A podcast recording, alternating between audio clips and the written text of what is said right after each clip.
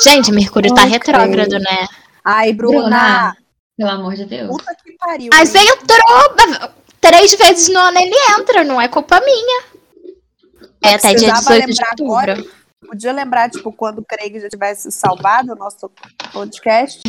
Não, porque a gente tem que ficar atenta a todos os sinais agora. Então tá. Oi, eu sou a Alice. Eu sou a Bruna. Oi, eu sou a Carol e tá começando mais um episódio do nosso podcast Papo das Futimigas.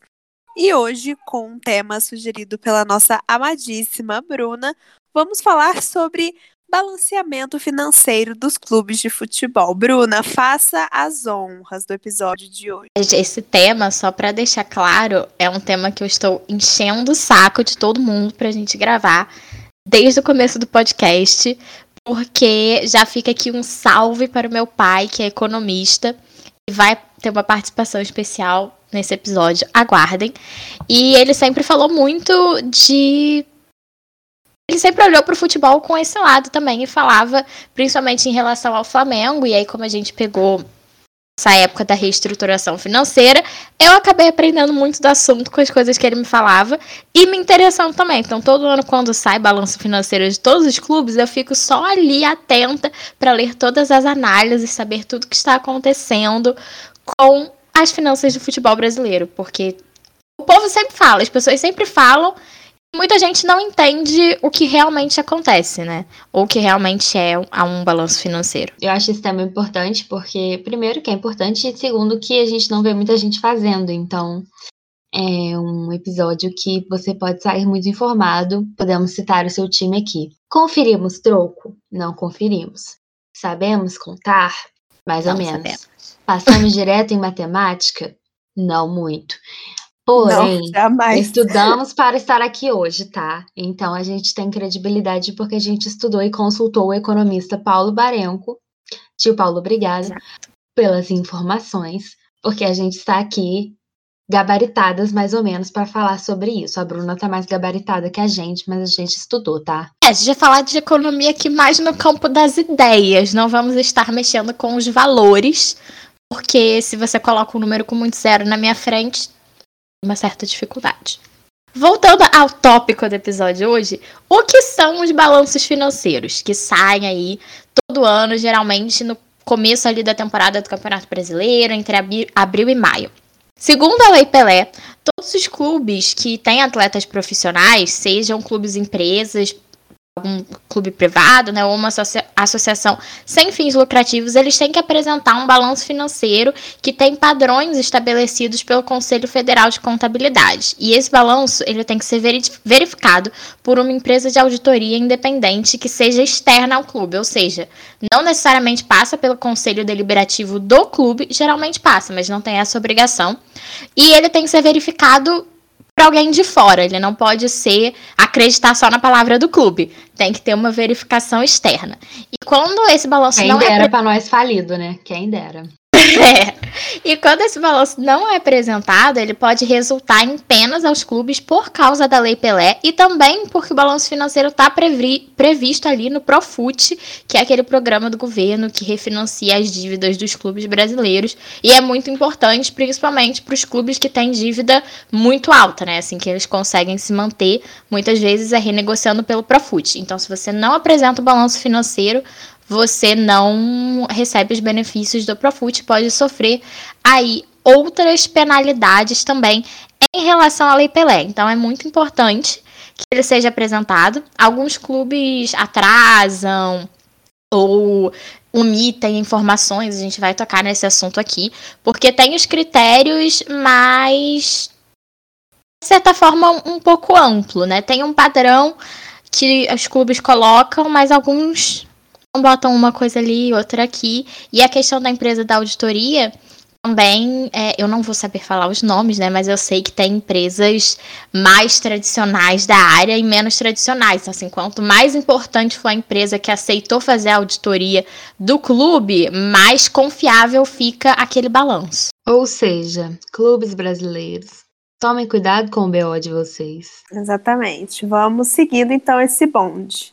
Para começar esse episódio, que já começou na verdade, né? Mas enfim, para dar start nos conceitos, a gente vai fazer um pequeno glossário para você, que assim como nós, não entende nada de economia. A gente vai falar aqui palavrinhas importantes que vão ser usadas ao longo do episódio para um glossário fofíssimo feito por ela, Bruna Barenco. É, eu vou começar falando. Amigo, o glossário eu fiz só, só fazer um parênteses, porque se meu pai não viu, né? Eu fiz com as coisas que ele já tinha me Sim. falado antes, com que eu não entendia.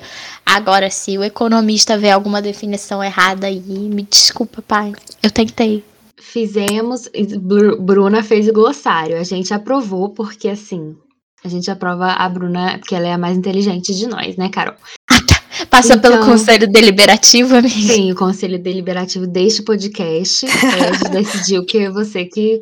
Exatamente. Então, eu vou começar pelo conceito de receita.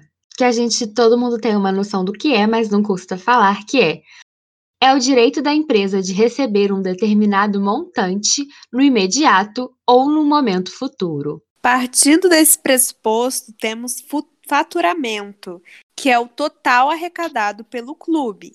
E aí, dentro desse valor, existem as premiações, os patrocínios, direitos de transmissão, venda de jogadores também entra, né, Bruna? Entra, isso tudo entra na receita também, né? Porque eu ia só fazer um comentário que não tá ali no glossário, mas só para contextualizar, a receita ela pode incluir coisas que ainda não entraram, mas que você vai receber no futuro. Uhum. Mas assim, para dar um exemplo, vender um jogador, com o que a Carol falou, né? Vender um jogador e a venda foi parcelada em três vezes, você pode contar a parcela na sua receita.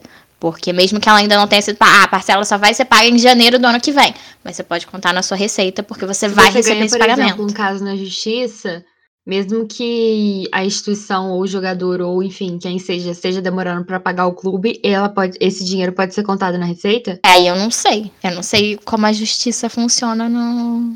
Paga o Botafogo, Ilharão, pelo amor de Deus. É, enfim.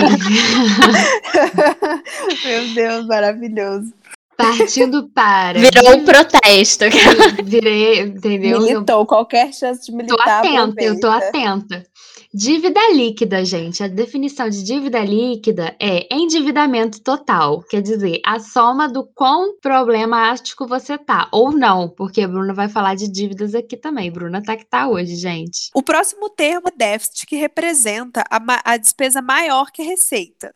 Ou seja, quando tá ali o saldo negativo nem sempre é tão negativo. Se as receitas estiverem controladas, é até ok pro planejamento aí do clube. E por fim, uma palavra que a gente não escuta há muito tempo no Brasil: superávit, que é a receita maior que despesa. É o famoso lucro, né, gente? O famoso lucro, né? Pelo menos assim entendo. É. Eu acho engraçado que eu também achava isso, que faturamento era a mesma coisa que superávit. Não é. E fiquei meio chocada quando descobri que faturamento não é a mesma coisa que lucro, são coisas diferentes. E eu sabia pra... disso, mas não, não, não sabia que eu sabia disso até esse momento. Tipo assim. Ah lá. Tá vendo? Às vezes nunca... a gente sabe mais. Inconsciente, né? É, nunca falei, pô, Gente, a minha mãe, eu devo ser a maior vergonha da vida da minha mãe, porque minha mãe trabalhou 19 anos no banco e eu não confiro nem troco do pão. Sabe quem me dá nervoso quando uh, você tá analisando a tabela de campeonato e as pessoas começam a falar todas as probabilidades matemáticas das coisas acontecerem? Não, mas porque se fulano ganhar, passa três na frente de fulano, que fica com três e precisa de quatro rodadas para fazer o que. Eu falo, gente, por favor, vamos em um por um, né? Um dia de cada vez. Gente, o máximo que eu compreendo é quando fala assim, ah, a não ser rebaixado precisa de 40 pontos. Aí eu falo, beleza, então 40 pontos. Então, agora que a gente sabe desses termos importantes, não só para entender este episódio aqui, mas para analisar no futuro aí, porque balanço financeiro é uma coisa que a gente vê todo ano. Vamos falar um pouquinho da situação de alguns clubes brasileiros. Não dá pra gente sentar aqui e analisar todo mundo, até porque não somos especialistas na área é apenas um interesse né, desse, dessa questão financeira. E eu acho que é importante a gente entender pelo menos o básico, que é para também o torcedor no geral não ficar no escuro e quando acontece alguma coisa com o time, não ficar pensando como que a gente chegou aqui, né? A gente tem que entender como os times estão e qual, qual é a perspectiva para esses times. Então a gente vai começar com exemplos positivos, que já fica o spoiler de que é raridade no futebol brasileiro. A forma como o nosso futebol é gerido, ela precisa de reformas urgentes, a gente sabe disso pelas instituições, mas a gente vê também aí no financeiro dos clubes, dos quais a maioria de clubes, inclusive os clubes grandes, estão ali lutando, estão numa balança muito fina e a gente vai falar sobre esse assunto. Os bons exemplos que a gente tem no futebol brasileiro hoje em dia, principalmente, são Flamengo e Palmeiras. São os dois clubes que arrecadaram em 2020, mesmo na pandemia, mais de 500 milhões. Isso é importante também. O Flamengo arrecadou 669 milhões e o Palmeiras 559 milhões, né? Foram os clubes também tiveram mais sucesso esportivo na temporada. E esses valores são importantes porque, como a gente falou ali da questão do déficit, não necessariamente esses clubes tiveram superávit no ano, porque eles não tiveram, nenhum dos dois. Mas a dívida está controlada de uma forma que esse déficit não é uma coisa incrivelmente negativa, não é uma coisa que mancha a imagem desse clube no mercado para fazer negócios com outras pessoas, porque eles conseguiram é, arrecadar muito dinheiro. Então, é, é bem importante esse ter esse balanço para quando acontece uma crise, acontece alguma situação inesperada, o time não ficar muito desconfortável. O Palmeiras, que foi o time que. Eu queria fazer uma pergunta. Que de repente o clube. Não, não, não é nada pessoal, não que seja o caso no meu time, imagina que é isso. Que o time tá tão ferrado que, tipo, às vezes existe uma parcela de dinheiro que entra e vai direto para o pagamento da dívida. Isso acontece com quem tem, com quem, por exemplo, Flamengo tem dívida. Ele, ele precisa destinar um, uma parte do, do, do orçamento diretamente para o pagamento de dívida? Sim, é porque a questão da dívida é, depende da gestão, como cada gestão vai fazer. Quando o time está numa crise em que ele está com uma dívida muito maior do que o que ele pode pagar, é, aí é uma situação mais emergencial, que basicamente tudo tem que ir para pagar essa dívida. Mas a dívida para empresas e para times também, para clubes também, porque cada vez mais a gente vê aí o futebol se tornando um mercado, Hoje em dia, né, a gente já fala de criptomoeda de futebol, é um negócio de time, é um negócio muito doido. É importante para uma empresa ou para um clube de futebol ter uma dívida e ter a dívida controlada, porque aí quando ele vai fazer, ele vai comprar um jogador, o time de quem ele está comprando o jogador vai saber que ele é um bom pagador. Patrocinadores vão saber que aquele time tem uma boa reputação. Então, a dívida para empresas, para um exemplo melhor, Mercúrio Retrógrado uma pessoa física, o ideal é não ter dívida. Ter dívida é uma coisa ruim. Uma pessoa jurídica, para uma empresa, a dívida ela tem que existir, ela tem que estar controlada, porque se a dívida estiver zerada, como é que o mercado vai saber se aquela empresa é uma boa pagadora? Entenderam? Faz sentido? Mais, mais ou menos. Entendi o que você falou. Na minha cabeça faz sentido? Pouquíssimo. Mas não, para mim também não. Mas pessoa mercado... jurídica, gente, lembrando que é empresa. É.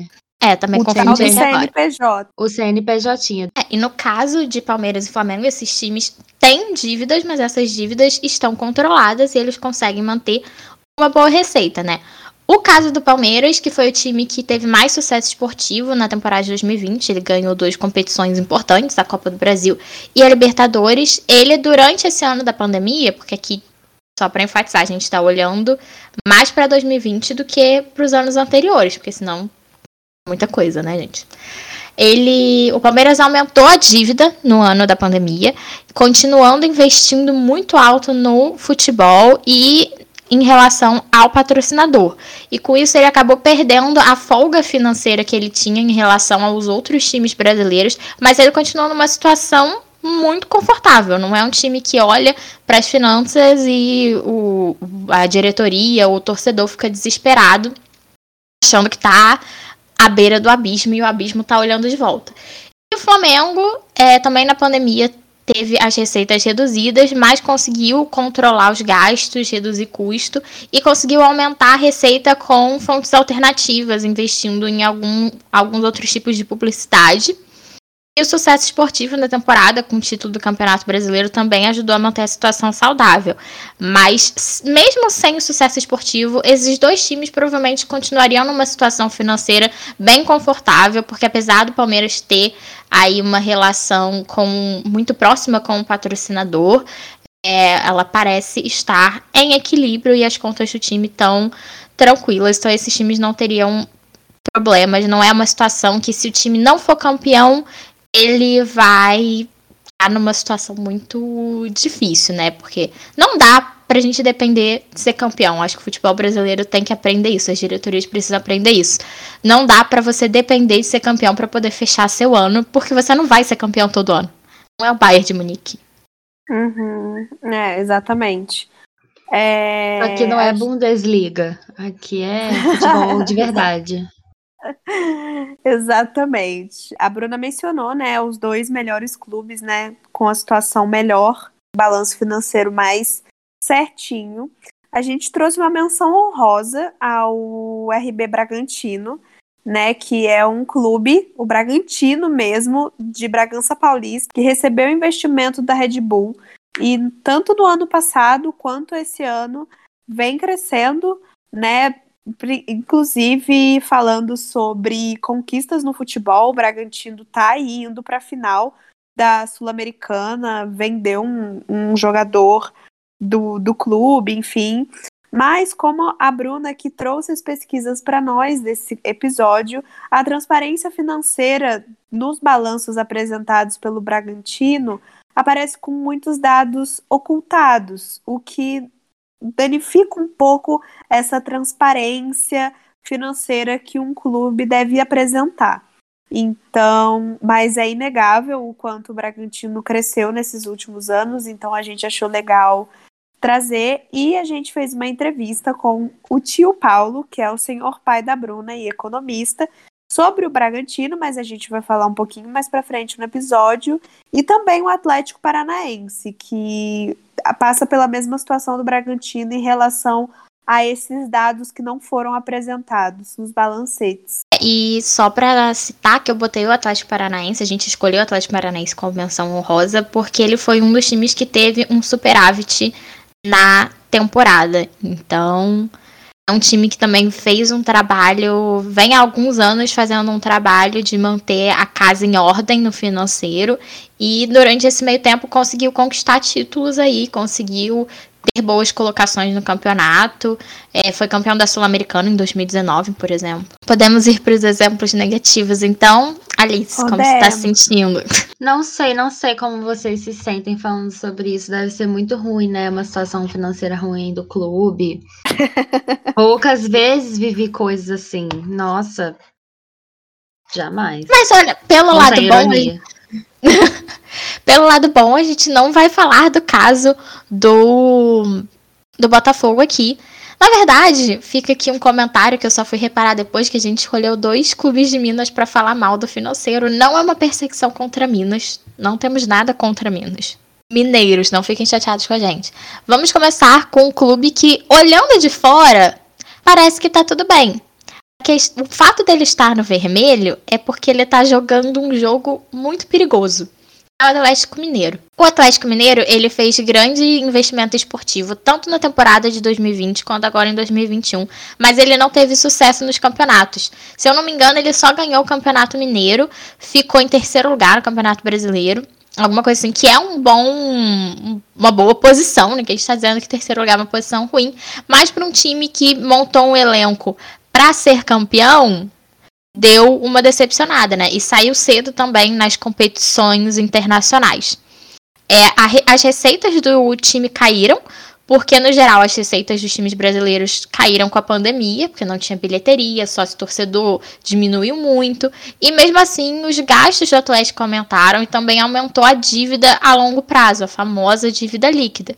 E os investimentos eles foram feitos com a ajuda de associados e estão acima das receitas do clube.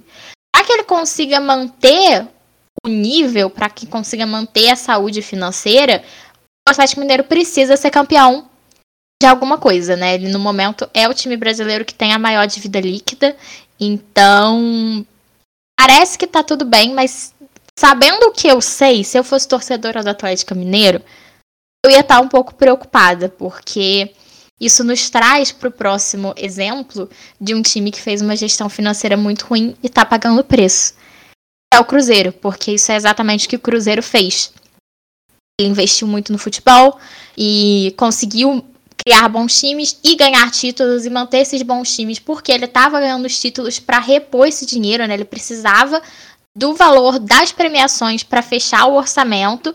E aí, quando não ganhou título, claro que teve aí o acréscimo dos escândalos de corrupção e tudo mais, mas quando não ganhou o título, o clube começou a ir desmoronando na questão financeira, né? E o Cruzeiro continuou numa situação muito difícil, porque ele fracassou na Série B, não conseguiu subir para a Série A. E tá com uma dívida líquida de quase. De quase, ó. De, tá com uma dívida líquida de 6, e Mercúrio. Tá com uma dívida líquida de 963 milhões. Então, é bastante difícil. Misericórdia. Mas... É, mas a diretoria do, do time conseguiu reduzir os custos e renegociar as dívidas, aumentar o prazo do pagamento. E ele é o maior exemplo de um modelo econômico que depende do sucesso esportivo para se manter e falha, porque não tem como a gente manter o sucesso esportivo. Não dá para você contar que o time vai ser campeão todo ano. Eu já repeti aqui, é uma coisa muito louca você esperar isso. Foi meteórico a o, o, quanto, o quão rápido afundou o Cruzeiro em relação às dívidas foi assim, meteórico. Uma situação que foi agravada com a queda para a Série B, porque às vezes se tivesse conseguido se manter na Série A, o time ia ter conseguido, o clube ia ter conseguido manter é, não um equilíbrio, porque já estava tudo desequilibrado, né? Mas ia ter conseguido se desenrolar melhor na situação. É porque quando caiu para a Série B, caíram muitas receitas também. Acho que hoje em dia, com a, a nova divisão aí da, das receitas de direitos de transmissão, cair para a Série B, até para os clubes grandes, pode ser uma tragédia financeira. Sim, por conta até de direito de transmissão, né? Achei ridículo trazer isso aqui, entendeu? Brincadeira, gente. É porque aciona uns gatilhos, dá uma coisa meio chata.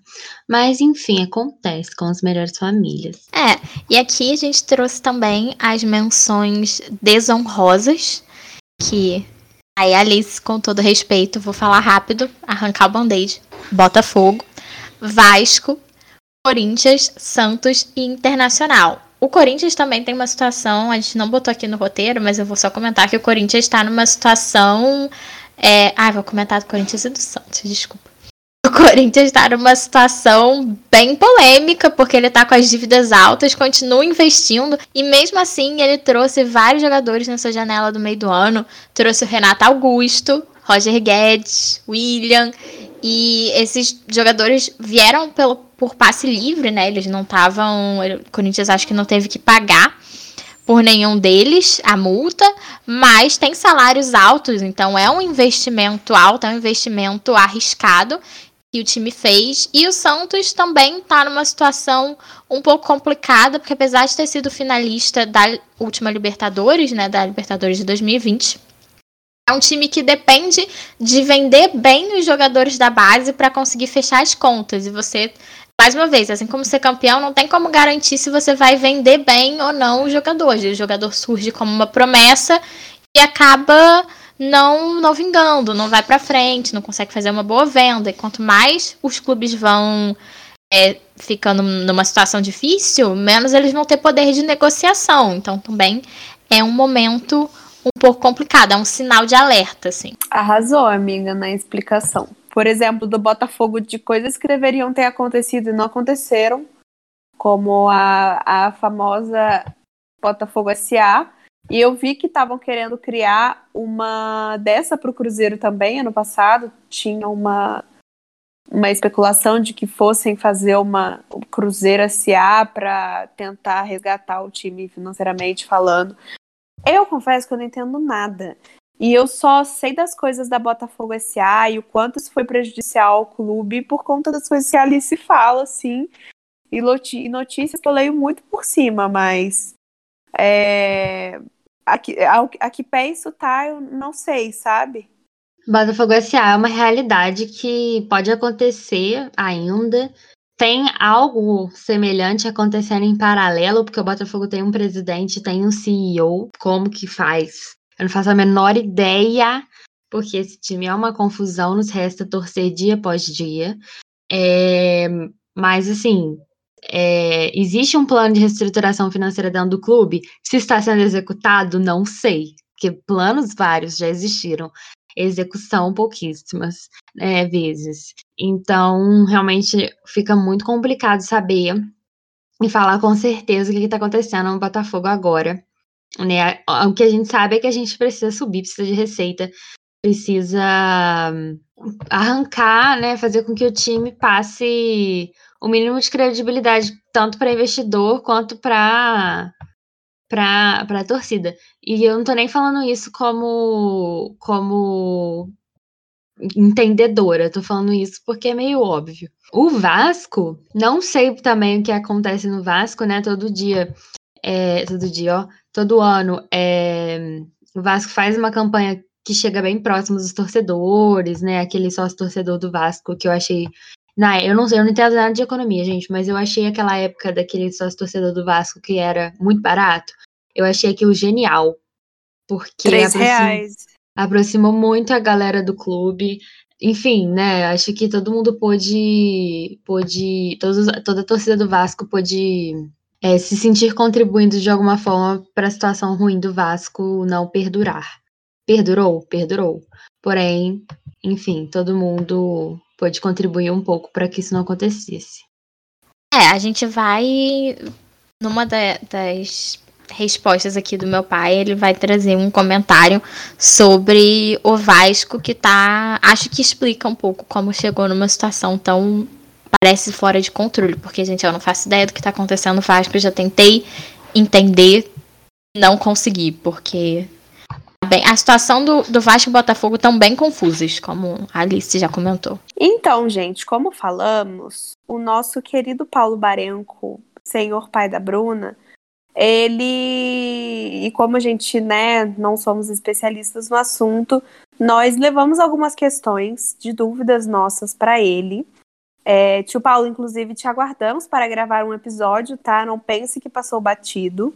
Mas ele fez a gentileza de responder algumas perguntas para a gente por escrito e a gente vai respondê-las para vocês por aqui. A minha pergunta ao Paulo foi em relação ao Bragantino. E aí a pergunta elaborada foi: o Bragantino pré-contrato com a Red Bull tem as contas relativas a esse período anuladas com a chegada do, do Red Bull e tudo mais? E ele disse o seguinte: eu não tenho só os dados do Bragantino, mas vou falar o que entendo. O Bragantino teve uma separação, ou seja, o clube social existe e tem o time de futebol. Eles fizeram um acordo sobre o time só de futebol. Logo, uma parte dos empréstimos ficou para o Red Bull e a outra ficou para o Bragantino, que deve receber algo da parte de futebol. Mas esse caso, mas nesse caso, o dinheiro pode ser sem fim, pois depende do patrocinador. Eles estão fazendo uma gestão boa. Veja a compra de jovens e a venda do Claudinho para a Rússia, nem, que nem é do grupo Red Bull. Então, o melhor é falar que não tem como comentar sobre eles, dado que, dado que os dados são obscuros. Mas como a gente falou, alguns dados foram não apareceram né, no balancete, então danifica um pouco essa transparência dos dados. Mas voltando à resposta do Paulo, que sem esses dados do balanço não existe nenhuma análise válida. O Vasco ficou anos sem publicar e diziam que a dívida era pequena. Quando foram obrigados, mesmo que parcial, a dívida era próxima do Flamengo. No caso, por volta de 2011, né, Bruno? 2012, por aí, né? É, assim, o Flamengo ainda tem uma dívida considerável, que como a arrecadação aumentou bastante, acho que está no top 10 de dívida do futebol brasileiro. Mas como a arrecadação aumentou bastante, é o que a gente veio falando aqui.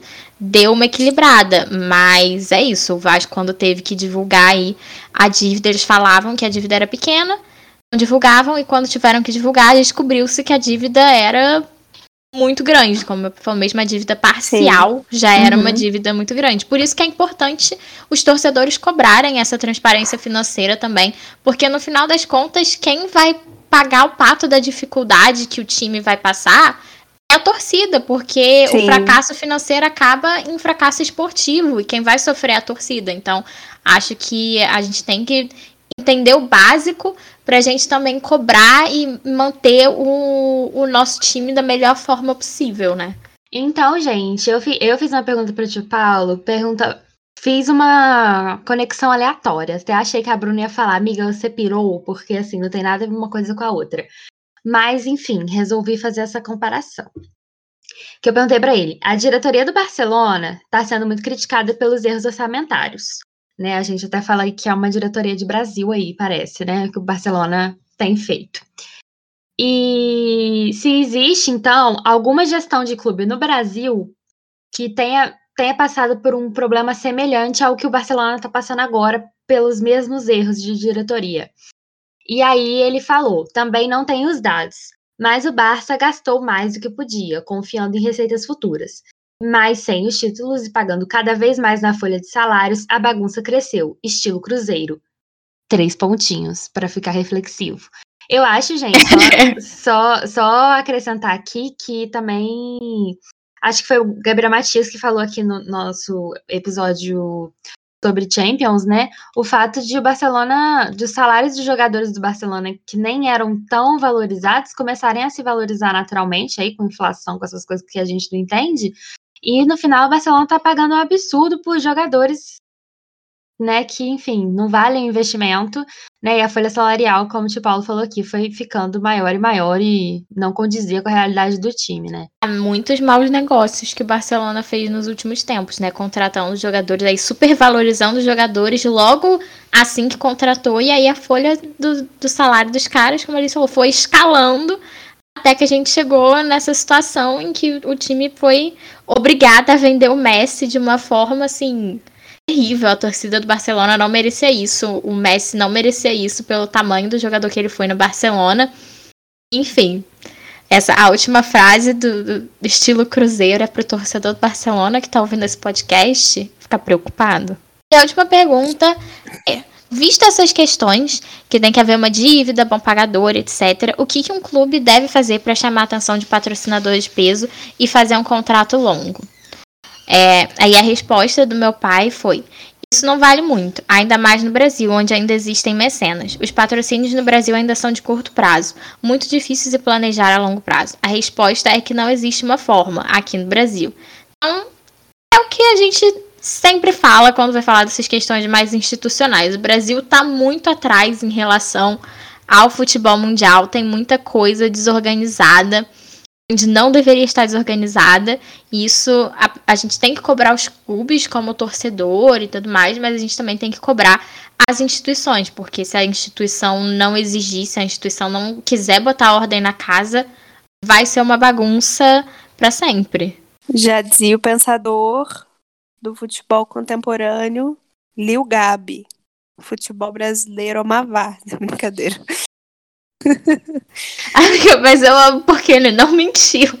O futebol brasileiro é uma várzea. Verdade difícil demais de engolir, né?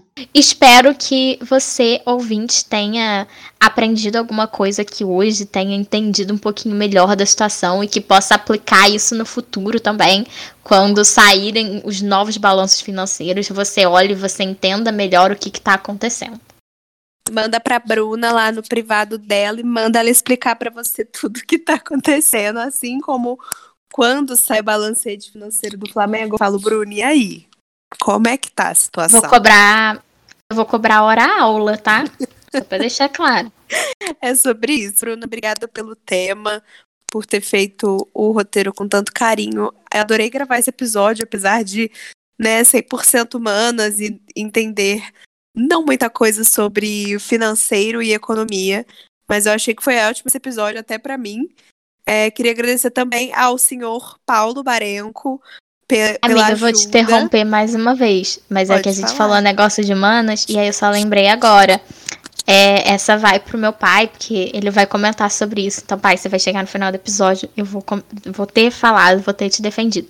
Segundo meu pai, economia é de humanas. Não, não existe isso, tá?